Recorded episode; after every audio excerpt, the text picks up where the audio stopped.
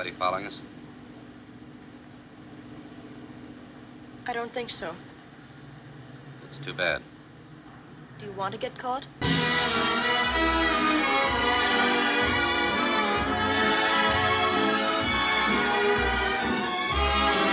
Amis de la cinéphilie et du film en noir et blanc, euh, même assez noir, Bonjour, monsieur. le salon, dans cette session, va parler du film noir, qui est un genre américain, mais qui est aussi un genre international.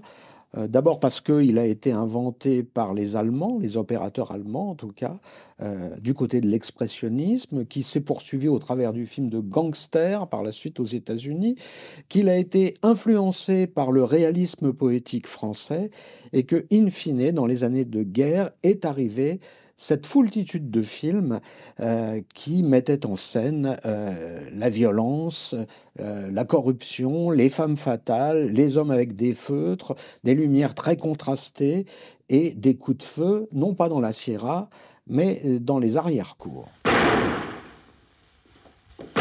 On parle du film noir américain dans le salon aujourd'hui, en compagnie d'hommes de main euh, et d'hommes de tête aussi. Monsieur Didier Philippe Gérard, Bonjour. expert en cinématographe, en actrice et en partition. Monsieur Charles Nemes, brillant analyste, Hitchcockien ses heures perdues ou pas d'ailleurs, euh, et qui va nous en parler pendant ce- cette rencontre. Chers amis, le film noir nous attend. Allons-y.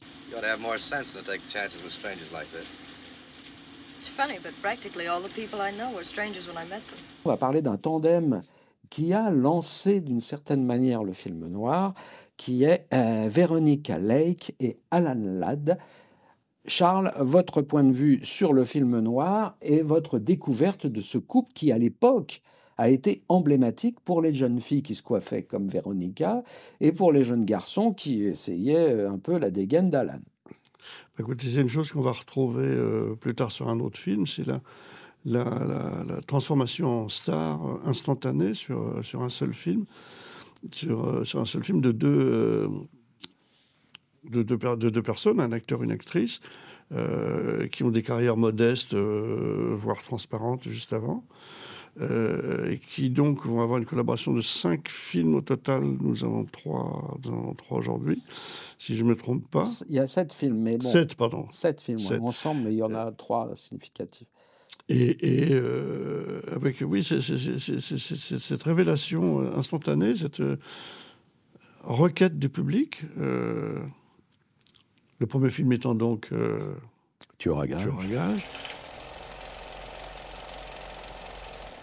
Elle, elle a le top billing, c'est-à-dire qu'elle est l'héros du générique, mais pas lui. Euh, et dès que le film sort, ça devient un succès immédiat Mhm. avec ce paradoxe dont on parlera tout à l'heure, que c'est un succès immédiat qui en fait une vedette alors qu'il joue euh, un rôle euh, de criminel euh, Bah, tueur. complexe. Donc c'est pas c'est pas c'est pas c'est pas un héros positif. Alors que dans les films que vous avez euh, qui sont qui sont à l'origine du genre, euh, il y a des gens qui qui, euh, qui jouent des, des des gang- gangsters glorieux ou pas glorieux, mais qui sont déjà des acteurs Ouais, statutaire reconnu. vis-à-vis du public et du commerce, alors que lui, pas du tout. Et donc, c'est euh, clairement, euh, c'est clairement euh, leur sélection personnelle, Mm. par-delà le rôle, me semble-t-il, qui va créer cette adhésion du public, et le, et le studio va se précipiter. Pour doubler la mise, en, euh, en modifiant sa campagne de pub. euh, il est fortiche avec les flingues et les dames, euh, disent-ils. Mm. Et donc, elle, elle, elle a ce truc, c'est qu'elle elle, elle est absolument en dehors des canons, de, la vedette féminine de l'époque. Pas parce qu'elle est blonde, mais parce qu'elle a les cheveux qui n'ondulent pas plus que ça, parce qu'elle est petite, parce qu'elle est... Ils sont petits tous les deux d'ailleurs. Oui. Les deux, ce sont des héros de poche. Lui, il fait 1m70, 68, 70. Si on compare à des Gary Cooper, etc., qui sont des très très grands Américains euh, athlétiques. euh, mais c'est c'est quand même un, un garçon assez athlétique. Et elle, elle fait 1m50 et des poussières. Enfin, c'est vraiment des, des petits formats. C'est presque des poupées. Euh, bon, on s'en rend pas tant, tant compte c'est- que mais, ça. mais c'est pas, ça ne se voit pas dans les films. Non, les films sont tournés contre ça, d'ailleurs. Mm, mm, mm. Montons dans votre loge. Michel, Eliane, où étiez-vous N'approchez pas. c'est Raven, faites ce qu'il dit. Un seul pas à le dire. Vous êtes dans les mailles du filet, Raven. Si vous touchez un cheveu de sa tête, ça vous coûtera cher. Restez où vous êtes. Charles, vous en parliez à l'instant. euh, le tueur à gage, dans Tueur à gage, Alan Ladd a un rôle secondaire et c'est là qu'il va devenir célèbre par sa composition d'un En fait, il n'a pas un rôle secondaire dans la mesure où le film est assez choral. Euh, Le nombre de personnages, il y a lui, il y a Véronique Alec, il y a le, le, le- le gros méchant, il y a le, le, le- le- le fiancé flic. euh, Mais, mais euh, Le gros méchant, c'est Laird Craig- Craigar. Laird Krieger. Voilà, donc vous voulez euh, le pitch le plus resserré Alors, je- possible. on va faire un jeu, si vous voulez, puisque à chaque fois, on a des difficultés avec les pitchs parce qu'on ne sait jamais où ça commence et quand ça finit. Euh, on va essayer de faire le pitch le plus sommaire qui soit, et à la fin de l'émission, on déclarera qui a gagné sur le pitch le plus sommaire. Alors, c'est l'histoire d'un tueur à gages qui accomplit une mission et qui se fait payer euh, par des euh, billets qui ont été repérés et déclarés à la banque, ce qui fait qu'il il est, euh, il est démasqué et poursuivi par les flics. Il est animé par un sentiment de vengeance. Et dans, dans, son, dans, dans la vengeance qu'il va essayer de mettre en œuvre, il va croiser Véronique Alec. Donc lui, c'est Alan Ladd. Il va croiser le personnage de Véronique Alec, qui se trouve être en relation proche avec le flic qui le poursuit, lui. Je m'arrête là. Parce On que n'avait derrière, pas- c'est compliqué. On n'avait pas dit le pitch le plus rapide, hein, on avait dit le pitch le plus court. Mais je fais le- j'essaie de faire court dans le temps pour en mettre plein.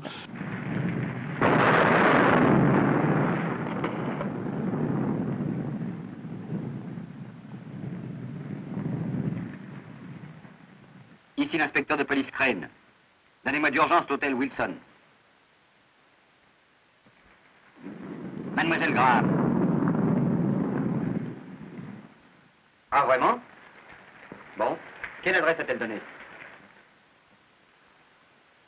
Ah. On peut quand même préciser, euh, pour ce qui concerne le personnage de Veronica Lake, euh, dont c'est effectivement le, premier rôle principal dans sa carrière, c'est qu'elle euh, interprète une chanteuse magicienne de boîte de nuit qui fait des numéros assez euh, euh, étonnants et assez spectaculaires. Mm. Et euh, rien que ça, euh, ça vaut le détour. Et alors là, j'ai cherché, je n'ai pas trouvé l'information et j'ai bien l'impression qu'elle a appris, à- elle a Oui, c'est la manip parce que parce qu'il n'y a pas de, je veux dire, je vois pas quel trucage ça peut être. Enfin, et c'est en, c'est en plein dans le cadre, donc visiblement, elle était euh, travailleuse comme sont les Américaines oui. souvent. C'est un film sur. euh, c'est intéressant parce que c'est un film aussi où la relation qui est contre nature entre une héroïne pure et un tueur euh, qui d'un seul coup est émoustillé par une rencontre, euh, c'est que lui est un handicapé d'une certaine manière. C'est-à-dire qu'on le reconnaît parce qu'il a un bras. Euh, Un, un poignet un, euh, un- un bras, un bras peu qui a été euh, fracassé. un crois. peu spectaculaire. Voilà. Et donc, euh, c'est un manchot d'une certaine manière, alors qu'elle, elle a euh, une sorte de- d'aptitude à l'illusion avec ses doigts et avec son regard. Euh, c'est un commentaire de critique a posteriori. Euh, Et ce qui est intéressant aussi, au-delà de ça, c'est que c'est la rencontre de, de deux mondes, socialement, c'est la rencontre de deux types de considération du monde. C'est-à-dire que je ne veux rien dévoiler, mais on, apprendra euh, son, son parcours, son enfance compliquée et ce qui l'a amené à exercer ce métier, Mm. alors qu'elle est dans, une- dans, dans des projets sentimentaux euh, tout à fait euh, petit bourgeois, de certaine façon, bien, malgré son métier, euh, son métier artistique. Et, et, euh, c'est le début de l'incursion de la psychanalyse aussi dans, dans- dans- dans le polar. C'est-à-dire que ça annonce du Hitchcock euh, en veux-tu, en voilà. C'est assez passionnant pour ça. C'est tout ce qui est semé dans ce film euh, qui, va, germer euh, chez les autres. alors, Alan Ladd, c'est quasiment le seul rôle de très méchant dans sa carrière. Et euh, ce qui est intéressant, c'est qu'il va devenir arch- archétypal. Il a été reconnu par sa composition qui est minérale. C'est-à-dire que c'est assez caractéristique d'Alan Ladd, c'est-à-dire qu'il a une sorte de visage de clown triste qui ne fait rien, pratiquement, apparemment, et qui est parfois illuminé par un sourire. Euh, c'est-à-dire qu'il a des expressions très économes. Mm. Et, et son style, son look, son feutre, euh, son économie de moyens vont être reconduits bien plus tard euh, par un cinéaste euh, français, euh, Jean-Pierre Melville, Jean-Pierre Melville, et dans un film qui s'appelle Didier. le samouraï, Et quand on voit Alain Delon, qui joue effectivement un personnage à la Alan Ladd dans Tueur. On voit bien qu'ils l'ont beaucoup regardé, le ah film. Ah oui, oui, c'est certain, mais je crois même que euh, c'est... Euh, oui, oui c'est une revendication. C'est assumé, oui. Fait oui, officiel. Assumé. Retournez-vous? Retournez-vous.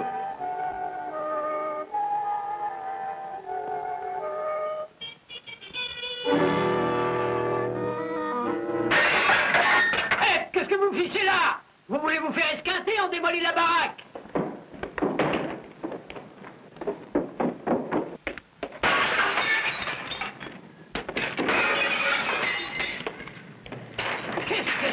fourbi Didier, puisque je vous ai sous la main, enfin, c'est pas- pas loin, Profitez-en.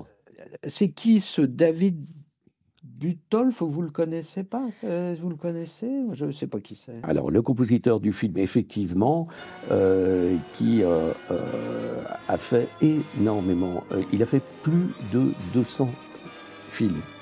Euh, il est très peu connu parce que parmi les 200 films, euh, Il y a beaucoup de c'était séries B. beaucoup, beaucoup de séries B euh, qui sont au moins euh, connues. Et, et- et c'était vraiment le, euh, le musicien hollywoodien de service Mm.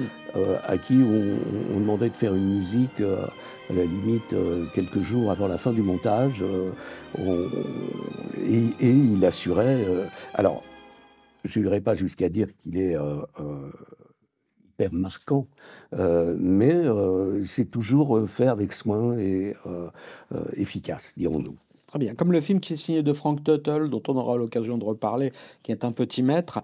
Mais je voulais aussi dire un mot à propos de Laird Cregar, qui dans le, dans le film joue le rôle de, euh, du méchant onctueux, du gros homme un peu manipulateur. Euh, Laird Cregar est mort très jeune, il avait 31 ans. C'était un acteur qui avait déjà beaucoup tourné. Et euh, il est euh, en rapport avec le, le- milieu du crime, puisqu'il a laissé une composition, enfin, pas l'acteur, mais les personnages, il a laissé une composition euh, dans laquelle il jouait, euh, le, le tu- il jouait un tueur lui-même, puisqu'il jouait Jacques Léventreur dans un film de John Bram euh, en 1944, enfin, qui sera Mmh. après. Voilà, c'est une carrière fulgurante, oui. Je voudrais ajouter sur ce film, qui certes, s'il est fondateur, il est aussi héritier, si je puis dire. Et moi, une chose qui m'a frappé euh, dans, la mise en scène, dans les décors, dans la surdimension des décors, dans la façon dont c'est cadré, dans la façon dont c'est cadencé, ça m'a fait penser à deux, deux ou trois titres à Fritz Lang. Et je pense qu'on parlera tout à l'heure de l'héritage euh, germanique. euh, Mhm. sur le plan photographique et sur le plan du scénario, euh, notamment euh, quand on parlera des tueurs. Mais c'est très très frappant comme, euh, d'une certaine manière, je ne sais pas par rapport au reste de l'œuvre de Tuttle que, je n'ai pas vu, mais là, le film est extrêmement séduisant et impressionnant. C'est-à-dire qu'on sent, on sent, on sent un cousinage avec Fritz Lang, on ne sent pas une imitation. Et il a utilisé pour ça des décors naturels de Los Angeles, des, des, mm, des usines, des, euh, des voies ferrées, des, buildings euh, art déco, euh, mais extrêmement habiles. Et ça mérite le détour aussi pour ça, parce que c'est visuellement très, très, très fort. Oui, parce qu'on a toujours tendance à dire que le, le- le- le- le film noir euh, expressionniste est toujours lié à un travail de studio, mais on a, on va avoir beaucoup de Mm. contre-exemples dans les films dont on va parler, et celui-ci en particulier. Didier, vous aviez un mot à dire. Oui, je voulais juste euh, rajouter que, euh, pour, pour, euh, euh, aller dans le sens de ce que vous venez de, de- de- de révéler, c'est que effectivement, euh, le film noir est également noir et sombre en termes de photos, et que ça se passe souvent la nuit ou dans des intérieurs euh, un peu euh, sombres et obscurs également, et euh, les extérieurs sont euh, la plupart du temps des extérieurs nuit. Et on on sent effectivement peser euh, une ambiance euh, très noire et très sombre. Laissez-moi me reposer une minute.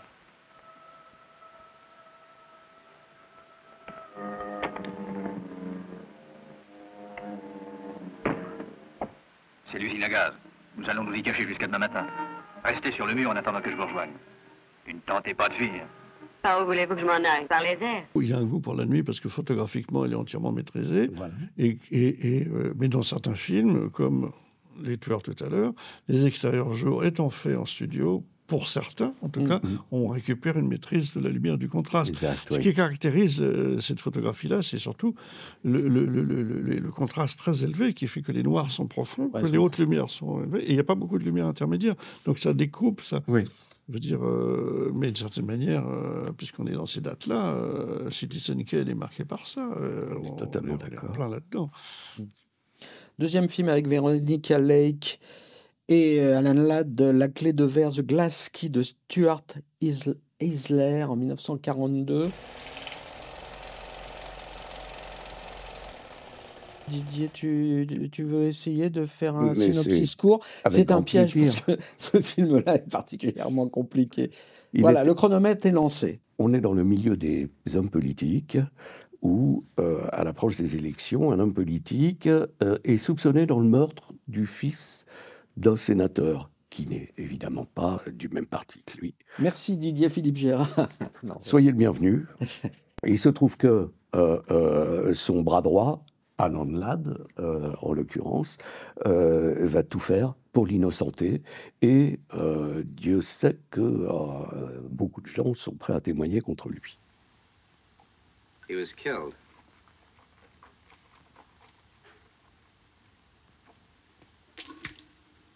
What do you want me to do about it? Bust out crying? Should I call the police? Don't they know about it? There was nobody around when I found him. Thought I'd better see you before I did anything. Is it all right to say I found him? Why not? On a un portrait comme ça d'une Amérique très corrompue, avec des hommes politiques euh, qui euh, euh, passent des accords avec des gens du milieu.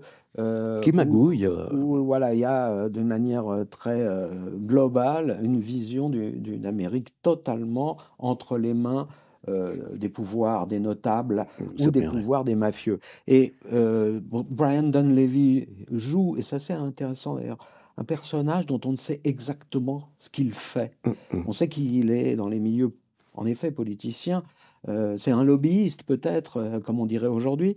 Et Alan Ladd est son factotum. Mm. Mais on sait que cette factotum, il peut aussi utiliser les points. C'est à la fois un diplomate, mais c'est aussi euh, le ministre de la guerre, d'une certaine manière. Et tout ça est lié à un univers qui est décrit par un grand écrivain dont, le- dont, dont- dont est tiré ce film. Alors, le scénario est tiré d'un de ses propres livres, qu'il a coécrit d'ailleurs. Il a coécrit l'adaptation et c'est. on parle de Dashiell Hammett, On parle de Dashiell Hammett. qui a coécrit le scénario avec Jonathan Latimer. Absolument. I want you to meet Janet Henry? This is Ed Beaumont. How do you do? So you're Mr. Madvick's assistant. He's more of my partner, I'd say. Anything to eat, Ed? C'est un film noir, mais c'est aussi un film moral, d'une certaine manière, Charles, sur la, description de, ce- de cette Amérique pourrissante, quoi. Oui, c'est-à-dire que les, moins pourris sont quand même pourris. Euh, la conclusion ne blanchira personne tout à fait. C'est-à-dire que les plus, euh, sombres sont, euh, sont quand même punis et les autres s'en sortiront, mais pas, pas dans un esprit de, de rédemption. Euh, voilà, il n'y a pas de blackwashing, si je puis dire. Euh, et puis le film est étrange aussi parce que parce qu'il y a euh, au sein de tout ça une relation euh, d'une violence euh, terrible entre le personnage, enfin infligée au personnage d'Alan Ladd par euh, l'acteur William Bendix qui est un factotum du plus méchant d'entre les méchants. Où il y a une espèce de, de, de, tabassage qui va bon train. euh, euh, Ouais, avec une violence incroyable. Ah ouais. absolument incroyable pour, pour, pour l'époque et qui, et, qui, et qui, dans le cadre de la fiction, c'est supporté par le personnage pour aller jusqu'au bout de l'exaspération de son bourreau pour arriver à finir par, par lui échapper. Et ça, ça prend un temps très important par rapport à une narration qui, pour le reste, est assez, assez rapide. Donc, c'est très, très étrange. C'est-à-dire qu'il y a une- fascination euh, presque masochiste euh, pour la chose. Et puis, et puis ces descriptions de la violence, dans cette lumière contrastée, dans ce décor euh, dépouillé, avec ces personnages extrêmement hostiles, c'est tout à fait, tout à fait troublant pour le coup. Uh, sweetheart, you know what I told you? Take it easy, Jeff. Give me two cards.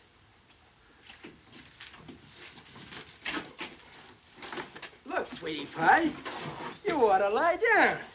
You don't feel so good. Jeff, be careful. You're liable to croak him. You can't croak him. He's tough.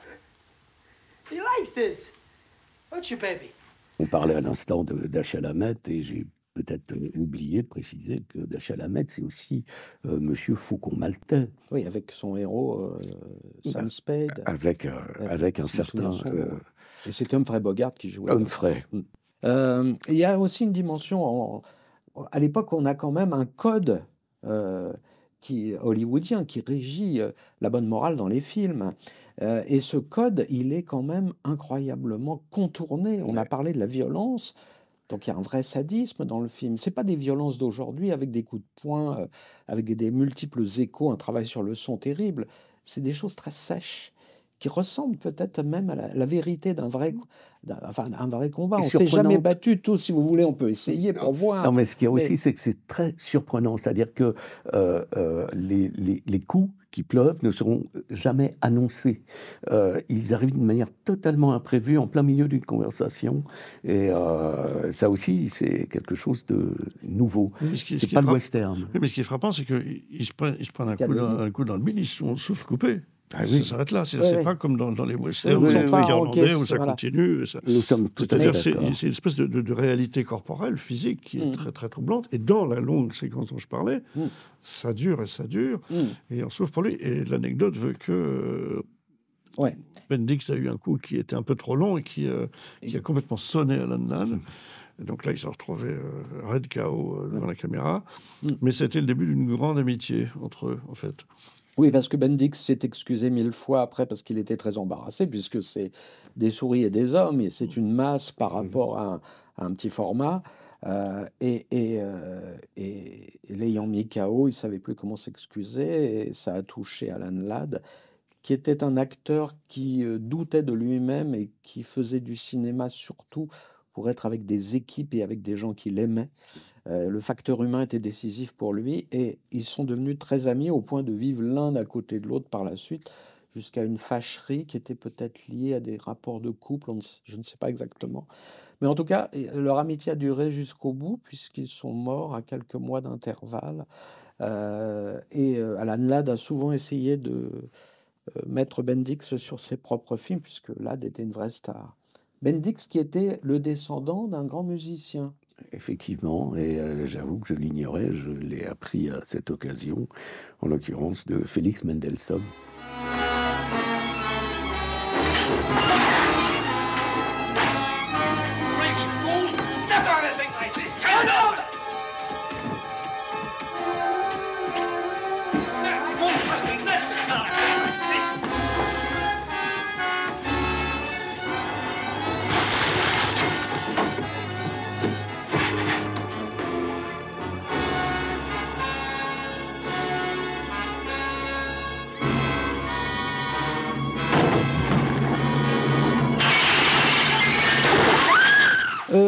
Chers amis, est-ce qu'on a le droit de parler du Dahlia bleu, qui est le troisième film dans lequel euh, on retrouve euh, Véronica Lake et, et- et Alan, Alan Ladd?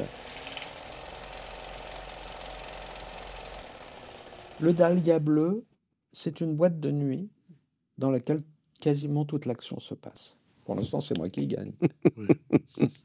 Bon, c'est un tout petit peu plus compliqué que ça. C'est l'histoire de l'amitié de trois marins qui reviennent de la guerre. Et il y a l'un d'entre eux est soupçonné d'un meurtre, euh, puisqu'il revient et sa femme l'a beaucoup trompé pendant son absence.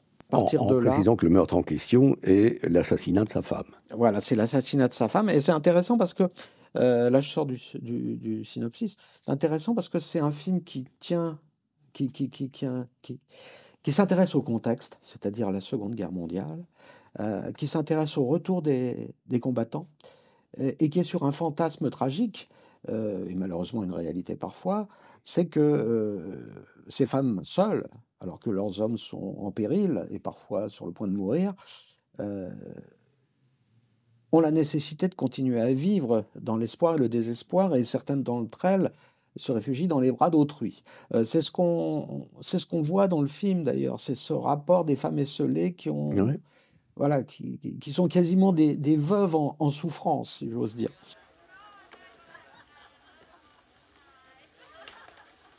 I think I'd better breeze. Why? Pretty obvious why.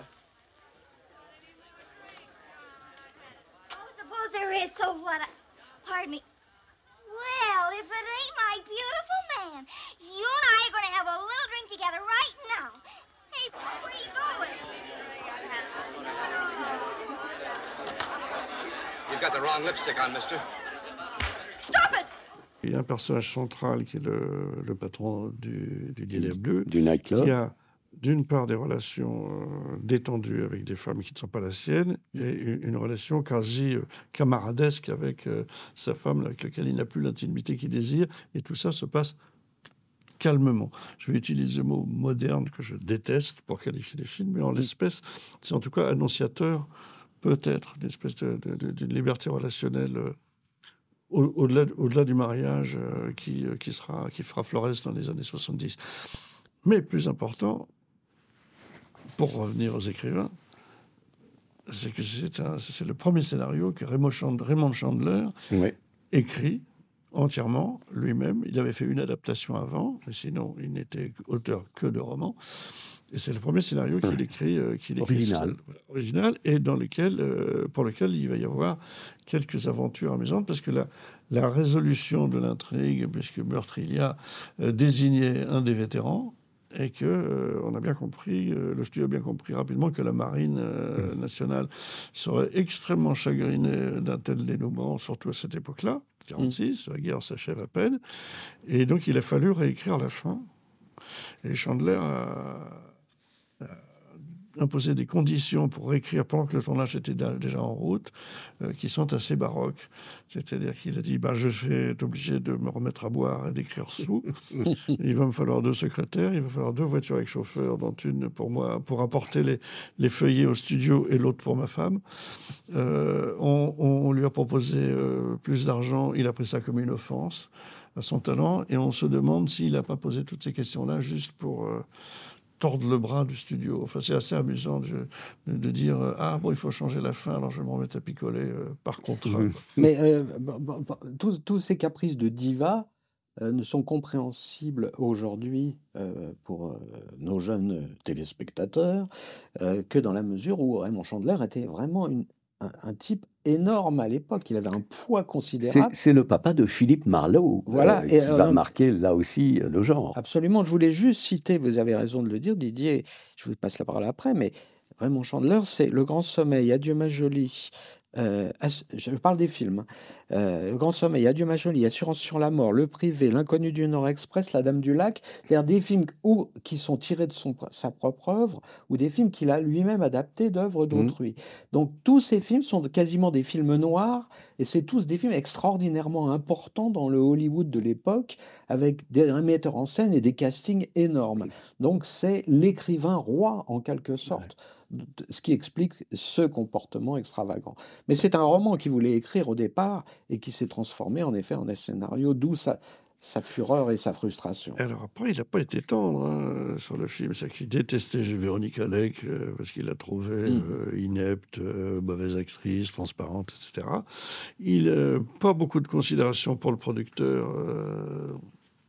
Euh, ni, ni pour le metteur en scène. Euh, il se raconte qu'il soit. qu'il- Georges Marshall, le metteur en scène. qu'il est venu euh, sur le plateau euh, rectifier un certain nombre de choses. Enfin, je veux dire, il a, il a profité de son statut de, de, de star littéraire. voilà. What's your name, Copper? Save it. Maybe they don't have names. Maybe they just have numbers. Calm down, can't you? Au moment où le film sort, il y a une starlette qui est assassinée dans des conditions tragiques. Et euh, vous n'avez pas entendu parler de cette histoire, je pense que vous la connaissiez. Et, euh, en fait, cette starlette s'appelait Elizabeth Ann Short, tuée en 1947 dans des conditions épouvantables. On a retrouvé son corps torturé, coupé en deux, enfin bon, dans un terrain vague. Et l'enquête de police a été aussi tragique que celle de Jack l'Éventreur, c'est qu'on a eu des tas de suspects, mais on n'a jamais su qui avait tué cette femme et pourquoi avec une telle euh, violence. Elle, C'était une starlette, c'est-à-dire qu'elle elle avait une ambition hollywoodienne. Et on a appelé cette histoire le Dahlia noir, parce que le Dahlia bleu, et par la suite, bien plus tard, un grand écrivain contemporain, James Elroy, a raconté cette histoire Le Dahlia noir, dans un roman qui est euh, intitulé Le Dahlia noir. Ça vient du Dahlia bleu, puisque c'était le film qui faisait l'événement à l'époque.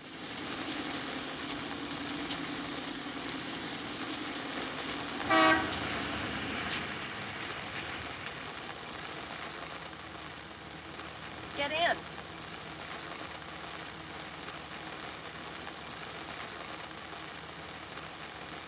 Well, you could get wetter if you lay down in the gutter.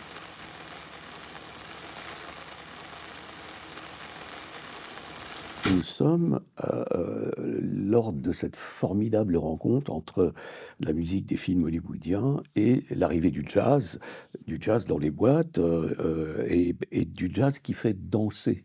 Mmh.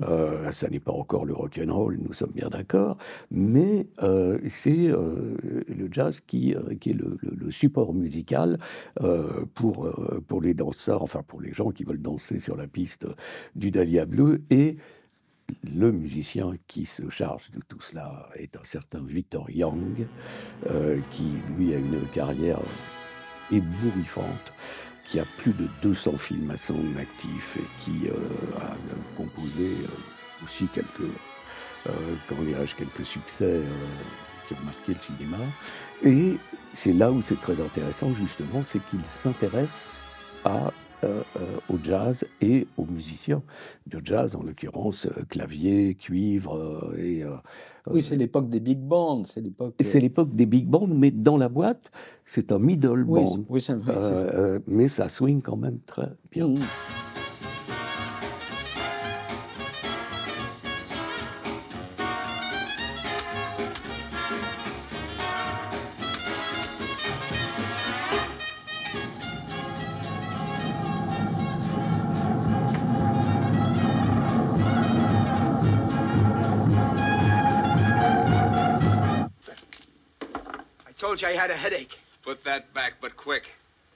Alors, chers amis, sur Veronica Lake et Alan Ladd, on a passé en revue des metteurs en scène qui étaient euh, euh, vigilants, intéressants, euh, structurés, référencés, avec des beaux chefs opérateurs, mais pas des grands maîtres. Là, je vous propose de passer à deux films qui sont dans notre programmation et qu'on peut mettre dans la catégorie très grand maître et grand maître peut-être plus méconnu. Et d'abord, je vous propose de, de, vous intéresser à Alfred Hitchcock, hein, sur un film que Charles, je crois que c'était son film favori, L'ombre. C'est ce qu'il disait. C'est ce qu'il dit. on, lui prête ça. Après, euh, dans le livre avec Truffaut, euh, il a un petit repentir en disant il euh, ne faut pas que je dise ça trop parce que c'est quand même un peu loin de ce qui fait que je vends mes films. Hmm. Donc, le, donc, le film est atypique. Le, film est un peu atypique dans sa structure, dans son procédé narratif, dans, dans la façon dont le suspense, puisque maître du suspense, il était euh, est amené. Euh, vous voulez un pitchoun, c'est ça? Oui, le, le pitchoun est. Le pitchoun. Euh, le film commence par la fuite d'un homme qui a l'air recherché, qui est par des gens à New York, qui l'esquive, et il va à Santa Rosa, Californie, rejoindre sa famille. donc le ménage de sa sœur, qui a trois enfants, dont l'aîné a été gratifié du même prénom que lui. Charlie et Charlie. Et donc c'est l'histoire du retour de cet homme poursuivi, ce que sa famille ne sait pas, dans cette vie paisible, dans cette famille plan-plan, euh, sans grand avenir et sans grande, sans grande, perspective, et comment tout ça va tourner. Mm. Whisky Sour. Uncle Charlie, I know a secret about you you don't think I know. What secret?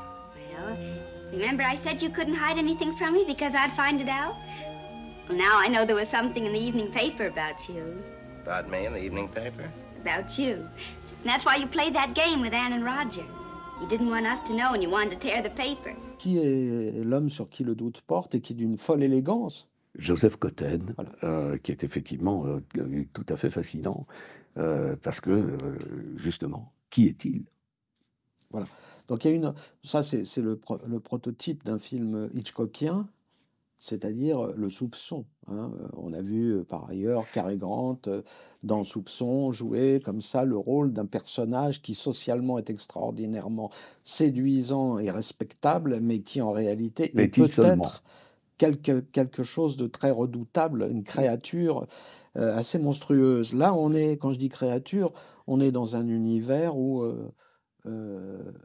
où il y a presque, il y a une, derrière l'apparence réaliste du film, il y a une métaphysique qui s'impose, c'est-à-dire l'arrivée peut-être éventuelle du mal dans une ville. Euh, ça, c'est, euh, je crois que c'est euh, nos amis critiques sont, Non, mais ce qui est, ce qui est, ce qui est amusant, c'est parce que, parce qu'Hitchcock l'avoue lui-même, c'est que lorsque Joseph Cotton arrive en ville euh, par le train, qui est donc un train à vapeur, euh, il a pris soin euh, que de voir une fumée noire qui annonce symboliquement euh, l'arrivée du mal dans cette bourgade. Euh, donc ma, ma compréhension, ma bienveillance à l'égard du film s'arrête à peu près là, personnellement. Ah bah oui, non mais ça y est, voilà, vous allez nous sortir votre tropisme anti-Hitchcock euh, qui revient perpétuellement. Et que, que se passe-t-il, Charles Nemes Vous avez été traumatisé dans votre adolescence en voyant Psychose. Qu'est-ce Pourquoi, pourquoi cette, cinéphilie à rebours contre Hitchcock? Parce que d'abord, euh, je ne me sens aucune obligation d'être consensuel, euh, qu'on a droit à ses goûts, à ses analyses, et que il devient fatigant d'être condamné au respect euh, quasi totémique d'Hitchcock, euh, quelles que soient les choses qu'il fait, euh, et même, même quand parfois il se fourvoie. Et à chaque fois qu'on souligne, enfin que je souligne euh, un élément d'incohérence ou de facilité, etc., on me dit oui, mais c'est un grand maître. euh, qui es-tu pour en parler? Je ne suis que pauvre moi-même. J'ai droit à mon goût. En tout cas, c'est pas d'ailleurs, c'est c'est plutôt un bon Hitchcock hein, pour moi, justement, parce qu'il n'est pas si Hitchcockien que ça. Haha. What's the matter? Don't you feel well? I'm perfectly well. Just been thinking for hours. I come to the conclusion that I give up. Et Dieu sait que j'aime, Dieu, j'aime beaucoup les, euh, les, les réalisateurs dont on reconnaît la patte et l'influence, mais je veux dire, Hitchcock a une manière de raconter l'histoire dans laquelle il se met lui-même, je veux dire, intimement, il se, il se, il se surfile dans la narration. C'est un auteur. Et physiquement aussi. Oui. Non, mais ça, c'est pas, c'est pas les caméos, mais ça, ça C'est un apparitions. euh, Nous, nous avons d'ailleurs une apparition de Oui, mais on- mais on- oncle Alfred on- dans le train. Oui, Qui est très furtive. Oui, oui, il joue aux cartes dans le train. non, mais on en est vite débarrassé. C'est pas. Ce que, ce que- je, je trouve que euh, c'est pas la manière, euh, c'est pas la manière qui enveloppe le film. C'est moi je. Voilà. Je trouve ça assez- irritant. Dans le... Enfin, bref, je, je- je- je suis juste venu porter la, la contradiction. Moi, je suis pas. Non, mais vous avez parfaitement le droit d'être de mauvaise foi. On la voit, cette mauvaise foi. Elle est incarnée, elle, est, elle fait plaisir. Elle fait plaisir. Non, mais c'est vrai. Alors, là où je dis que c'est moins Hitchcockien que d'habitude, c'est que c'est la, structure de l'histoire, la structure du scénario, ça c'est assez amusant. Finalement, on va lui rendre cette grâce, c'est que le film bascule à un moment donné. C'est que la, la- la- la révélation cruciale, elle se fait euh, à moitié aux deux tiers. Donc en fait, on a deux films un. C'est-à-dire qu'on change, on change de rapport entre les personnages, on change de procédé, et on déplace l'inquiétude. C'est-à-dire on passe, de- on passe du soupçon à la certitude, et on, on commence à s'inquiéter pour d'autres. Voilà.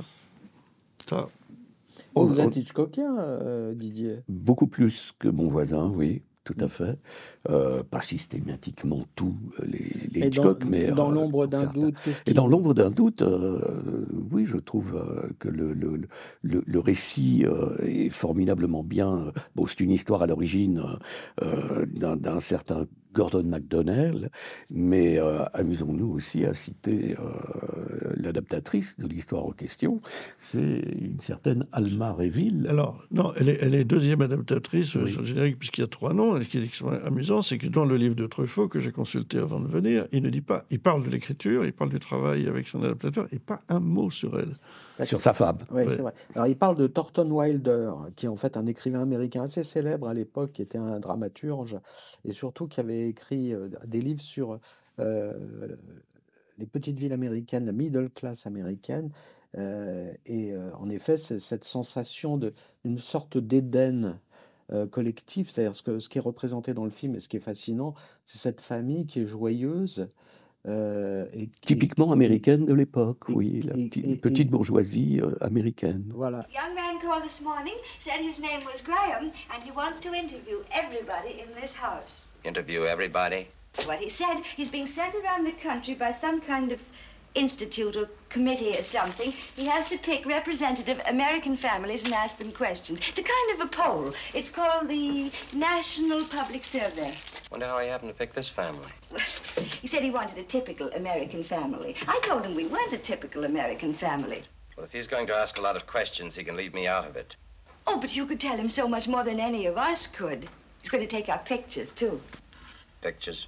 Il y a une niaiserie collective qui est mise en valeur de manière un peu sardonique, mais non sans tendresse quand même. Oui, mais un peu euh, caricatural, comme vous l'avez dit. Ça, je Oui, pense je caricatural avec les, a- enfants surdoués. euh, Voilà, puis il y a une sorte de désaffection qui, pour moi, qui s'installe vis-à-vis des personnages, parce que- parce qu'ils sont quand même, euh, ils sont quand même tellement le Ouais. décalcomanie de. Bien sûr, mais il y y a le plaisir, il y a le plaisir d'Hitchcock de, de semer euh, la destruction dans un univers qui est infiniment trop douillet et qui incarne peut-être de manière très euh, absolue le rêve américain.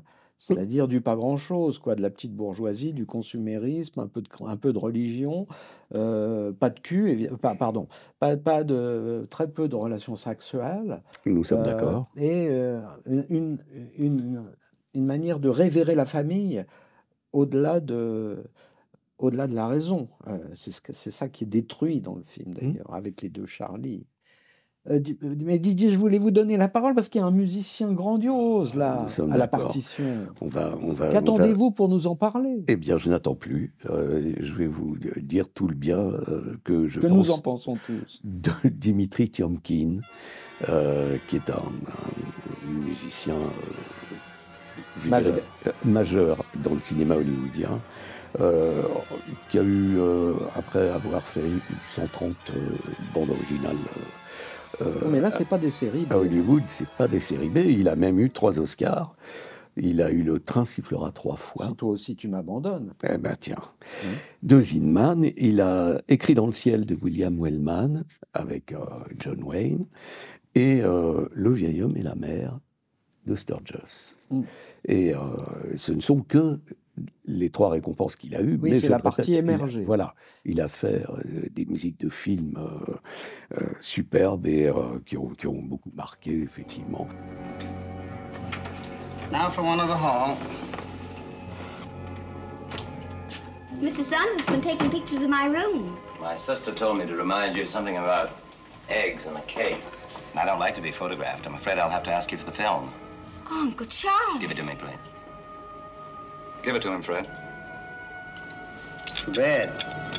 They'll picture Mrs. Newton on this film.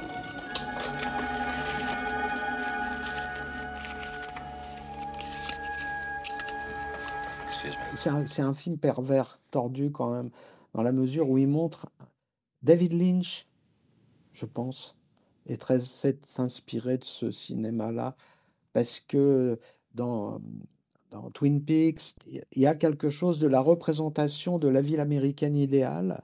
Il y a peut-être il y a ça chez Tim Burton aussi, euh, une sorte de, euh, de, de monde idéal dans lequel on introduit des choses. euh, oui, mais les corps, ça se décompose. Et tout ça est, est généré dans le film, ce, que, ce dont Lynch plus tard fera quelque chose de très, très malaisant, comme on dit de nos jours. Et c'est ce qui fait la force de ce film-là, et qui, qui pour moi est un Hitchcock majeur, peut-être parce qu'il n'est pas exactement celui qu'on peut attendre. C'est-à-dire que Hitchcock a Tant cette mieux mé- alors, si, le, si les Hitchcock majeurs sont pas Hitchcockiens, ça me va très bien. Mais non, mais je pense que vous vous, vous baignez dans l'erreur en caleçon. Parce que, de bain. Non, parce que je, je pense que ce qui est, ce qui est, ce qui est expressionniste chez Hitchcock dans d'autres films, dans Soupçon par exemple, qui, appartient peut-être à cette école-là, c'est-à-dire l'étude du, bien qui est décomposé par le mal derrière, euh, c'est dans tous les films. C'est-à-dire que même dans les films de poursuite, même dans les films de mécanique, il y a toujours comme ça euh, une vision de l'âme humaine qui est extrêmement misanthrope. Et c'est moi, c'est ça qui me, qui me touche souvent chez Hitchcock. How's church, Charlie? Did you count the house? Got anybody away? No, room enough for everyone. I'm glad to hear that. Show's been running such a long time, I thought maybe attendance might be falling off. Vous pouvez mettre votre sortie de bain maintenant, Charles. Pour, pour- mais pour, nous- pour nous dire peut-être un dernier. Oui, c'est Charlie et Charlie. C'est intéressant. Il y a, il y a une ambivalence, Je quoi. dis pas que c'est rien du tout. Je veux dire, en plus, euh, sur le plan de, sur le plan de la prise de vue, à l'intérieur de la maison, il y a des, il y a des, il y a des, des- pirouettes qui, pour une fois, sont, euh, euh, si brillantes soient-elles, euh, discrètes, et puis euh, qu'il met en œuvre pour filmer la famille autour de la table du dîner. Donc, donc tout ça, ça, c'est plutôt pour me plaire. Je veux dire, il y a, il y a une pensée scénaristique et de la déco et de, et de la prise de vue sur le fait que cette maison a deux escaliers. Il y a des circulations qui sont extrêmement habiles. Il y a des il y a des plans qui se renvoient, euh, comme euh, Joseph Cotten dans sa chambre au début, allongé, regardant le plafond, et euh, sa nièce adolescente attardée, euh, perdue d'ennui, regardant le plafond. C'est pas rien, hein, c'est pas rien. C'est pour ça que ça me met en Il colère. va finir par en dire du bien. C'est pas, c'est pour ça que ça me met en colère. C'est que je trouve que. Oui, je vous trouve- êtes dans le dépit amoureux, en fait. Bon, ça suffit, monsieur. Now look, Charlie. Something's come between us. I don't want that to happen. Why, we're old friends.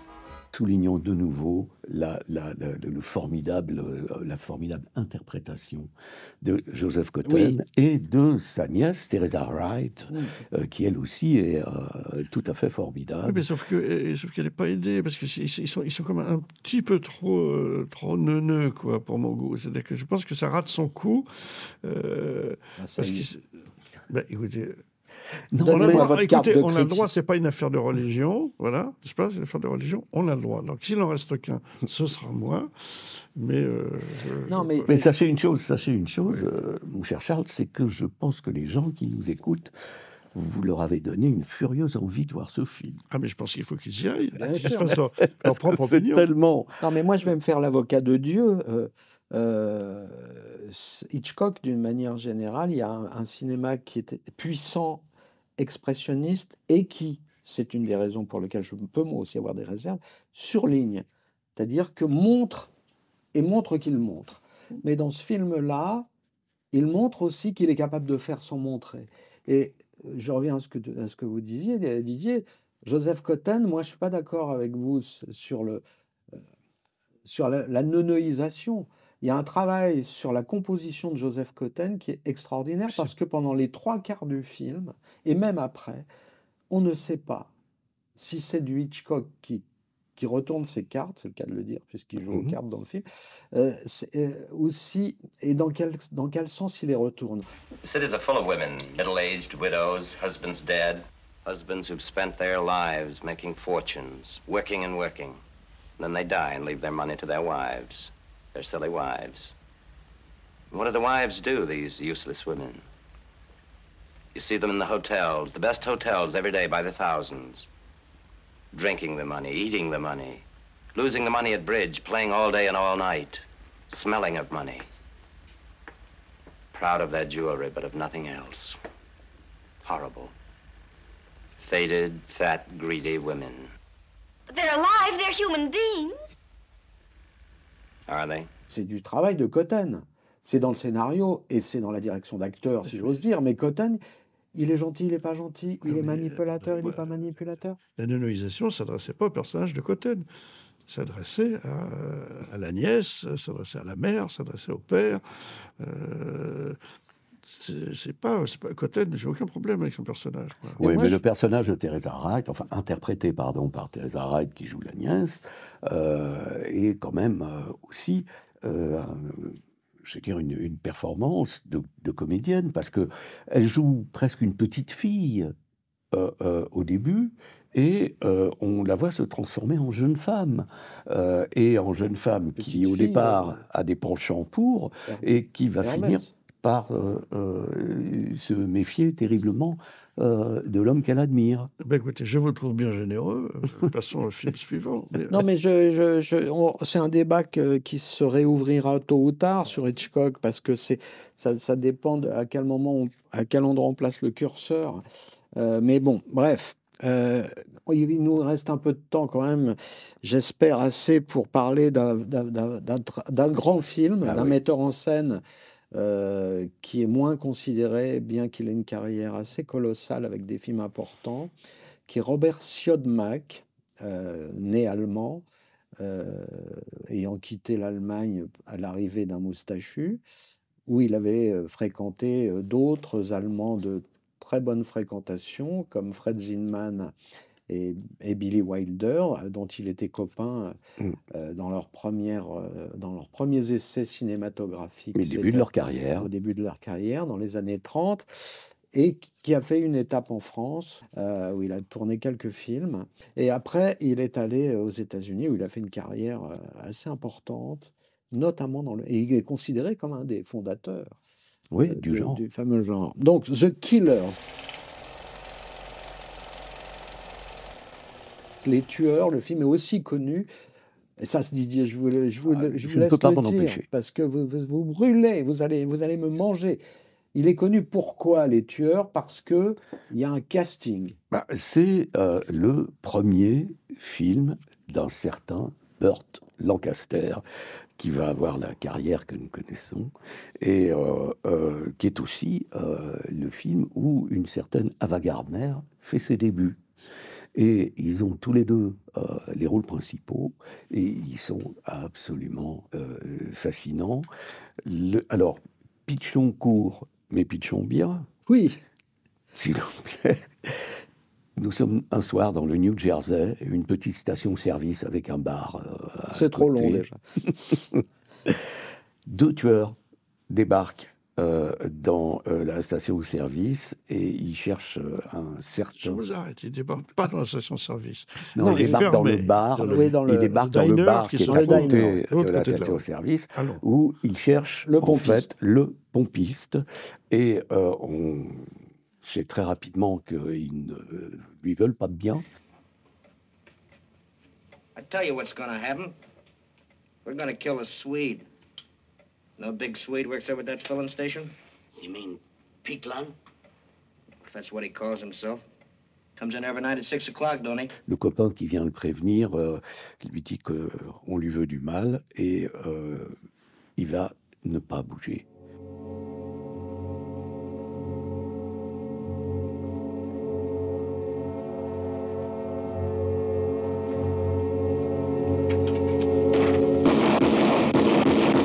Pourquoi l'a-t-on tué et pourquoi s'est-il laissé tuer? Car en fait, c'est tout le sujet est là. Et euh, donc, de nombreux flashbacks euh, gérés par un enquêteur d'une assurance euh, vont nous permettre de euh, connaître le passé du Lascar.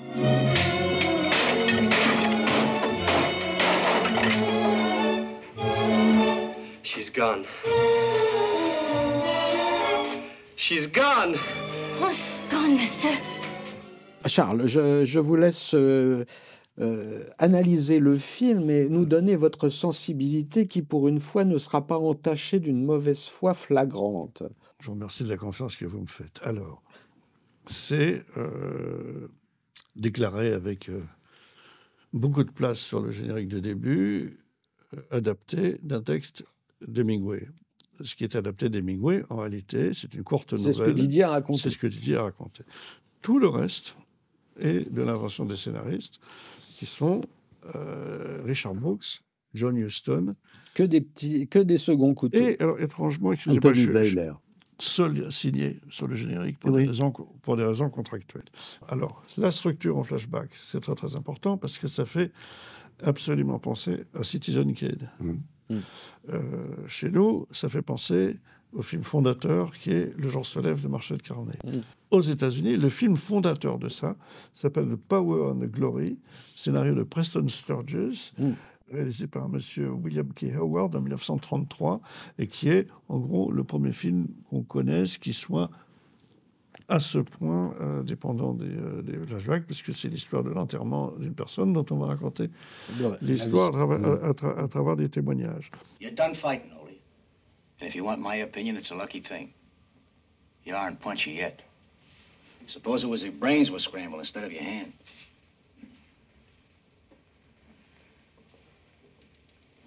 I ain't quitting. It's not quitting if your hand's gone.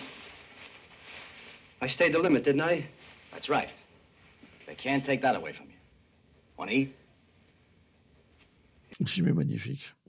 oui, oui, c'est une là, bonne conclusion. Là, je veux dire, on va être tous être d'accord. Je, je trouve que le film, bon, il, y a, il y a comme toujours, il y a trois pétos, il y a droite à gauche, mais on, on- on s'en fiche parce que ça n'a pas d'importance. Alors, me semble-t-il, là où c'est euh, photographiquement, sur le plan de la mise en scène, sur le plan d'interprétation, absolument imparable, ça tient à des choses qui sont diverses. C'est-à-dire que la, la- la- la- la- la structure en flashback permet de mettre de la diversité à l'intérieur d'une cohérence esthétique et narrative. Oui, et d'autant que ce sont des témoignages de personnes différentes. Des points de vue et qu'ils ne sont pas tous livrés dans l'ordre chronologique de la chose qu'on Ouais. raconte, plus ou moins, mais pas entièrement, euh, que ça nous renvoie à des décors différents, à des personnages qui apparaissent, qui disparaissent, à des états de la vie euh, des personnages qui euh, changent de costume, de posture, etc. etc. Et je vais prendre un exemple, je vais essayer de ne pas divulgacher, comme disent les Québécois, mais on est dans un film noir, donc il y a un hold-up à un moment donné. Comment rentre-t-on dans le flashback du hold-up? Pour le coup, ce n'est pas un témoin qui témoigne. Ils ont trouvé un article de presse qui relate la chose. Et la voix off, c'est qu'ils lisent l'article avec sa prose de presse euh, un peu Ampoulé, ouais. poulet et un peu euh, étroite. En plus, le producteur étant un ancien journaliste, il s'y connaissait. Et se déroule devant nous le cas en question, qui est fait dans un plan séquence. Ouais. Assez astucieux, mais beaucoup plus, pas tant dans, dans les mouvements d'appareil qui sont réussis, ça rentre, ça monte, mais dans l'organisation qui se passe dans le plan, la circulation des personnages et, des, et, et- et les voitures. Alors, c'est absolument clouant. Donc, je veux dire, le, le film additionne des références de genre à l'intérieur du genre. Voilà. At the Prentice factory, the paymaster's office is just across the yard from the employee's gate. Apparently, the strangers merely crossed the yard, loitered near the stairway that leads to the cashier's office, and then entered the building, taking their own sweet time in the move. A few seconds later, while the paymaster and his assistants were working on routine tasks in connection with company business, the hold-up men suddenly appeared. At the point of drawn guns, they performed the robbery with detailed precision. Two of the bandits proceeded to rifle the company's safe and paymaster's till, while the others bound and gagged the Prentice employees.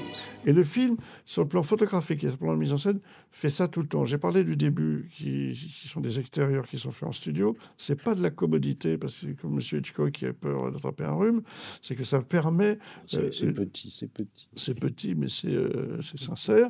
Il l'a dit lui-même, donc euh, voilà. Persiste et signe. Euh, persiste et signe. Et, et, euh, et ça permet une maîtrise photographique, c'est-à-dire ça, ça donne une espèce de sensation euh, de réalité altérée. Bah, de toute façon, les extérieurs faits en intérieur, à Hollywood, il y en a plein, il y en a plein tout le temps. Euh, et là, il y en a un certain nombre, mais qui ont vocation à être réalistes. C'est- pas de se montrer comme du faux, mais ça reste comme du faux. Et je trouve ça, pour une fois, pour une fois magnifique. Et quand on retombe sur, des décors réels, la réalité s'impose. Alors, puisqu'on en a parlé, puisque, puisque le personnage de Lancaster accepte l'idée de sa mort, puisqu'on a dit qu'il l'attend, et qu'il est, de- il est allongé sur son lit avec le visage dans l'ombre, il y a une chose extraordinaire, c'est quand son copain avertisseur le laisse, l'abandonne, l'ascenseur, la caméra s'approche de lui et la lumière change. Ce qui est totalement irréel et qui est d'une poésie tragique absolument magnifique.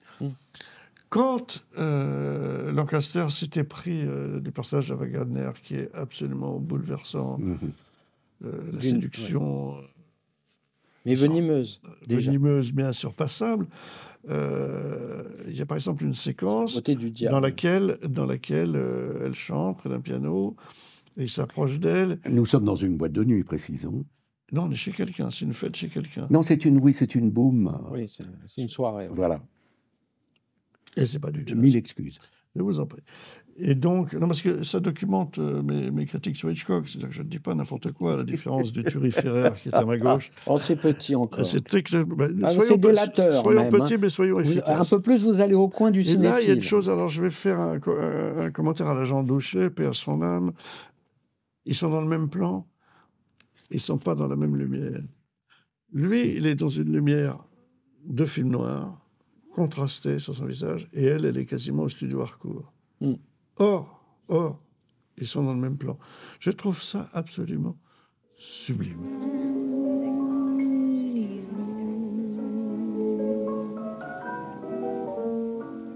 Il y a une liberté stylistique, une liberté narrative, il y a, il y a un enthousiasme, il y a des capacités d'ellipse, des capacités d'esquive, c'est-à-dire que euh, lorsque quelqu'un se fait tirer dessus et qu'il meurt, euh, on montre, on ne montre pas, on devient métonymique.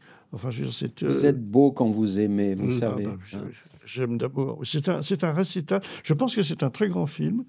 Je pense que ce film a, a- a- a une réputation Oui, il est underrated. Comme on dit. underrated, et en même temps, il est dans, dans la conscience de tout un tas de gens de génération comme un film important. Parce que Ah oui. dans, dans le, le film de Reiner, Les cadavres ne portent pas de costard, il est utilisé euh, Oui, comme pour développer l'histoire. oui. Donc il est, il est connu aussi, aussi de, il est connu par des gens qui ne l'ont pas vu.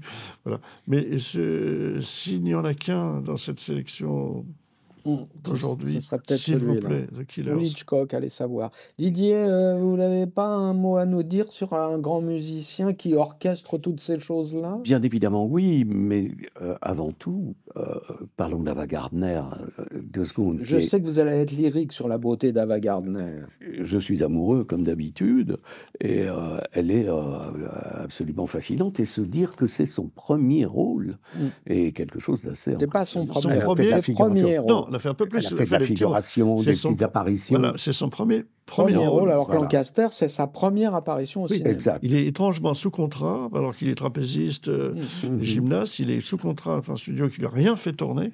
Mm. Et il est emprunté par le studio qui, euh, qui produit euh, The Killers.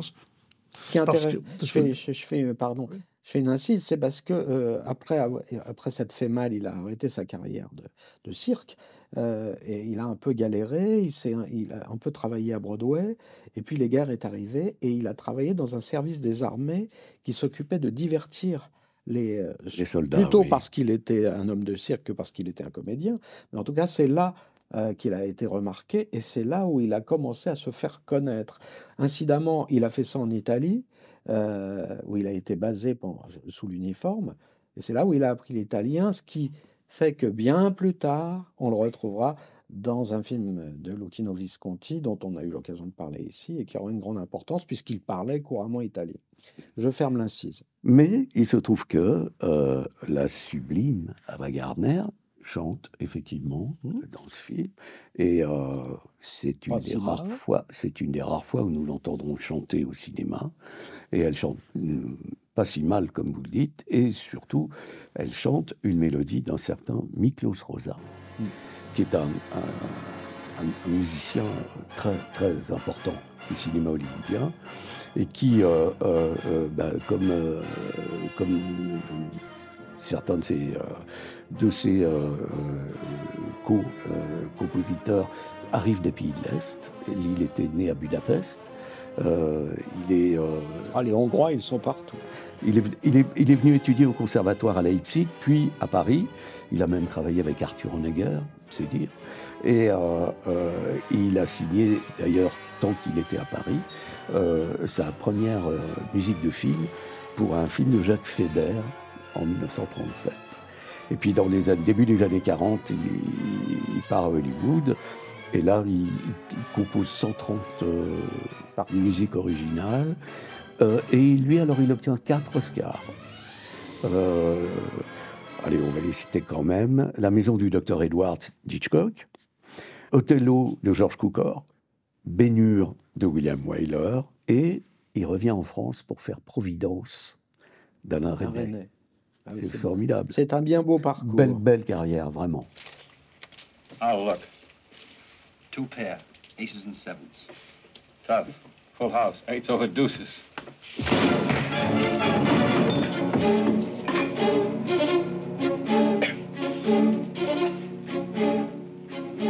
Reach for that and I'll kick your brains out. What did he hit him for? I don't get it. Nobody can cheat me and get away with it. Moi, je voulais rajouter une chose euh, au crédit du producteur. Comment est-ce que euh, Lancaster et, euh, Gardner se sont retrouvés à avoir les deux premiers rôles de ce film? Qui est un film normalement financé, puisque adapté de Mhm.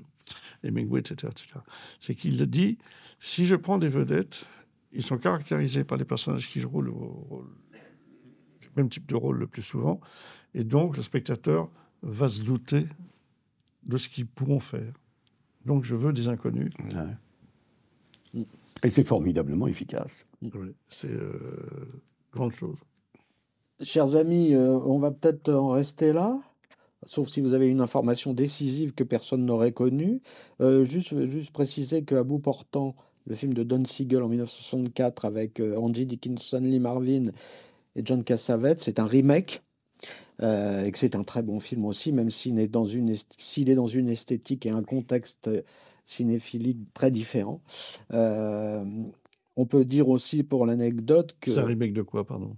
C'est Des un- tueurs, ah, des- de des tueurs. Mac. Pardon. C'est- enfin, c'est un- c'est- qui, est insp- qui est beaucoup plus proche et beaucoup plus inspiré de la nouvelle d'Hemingway.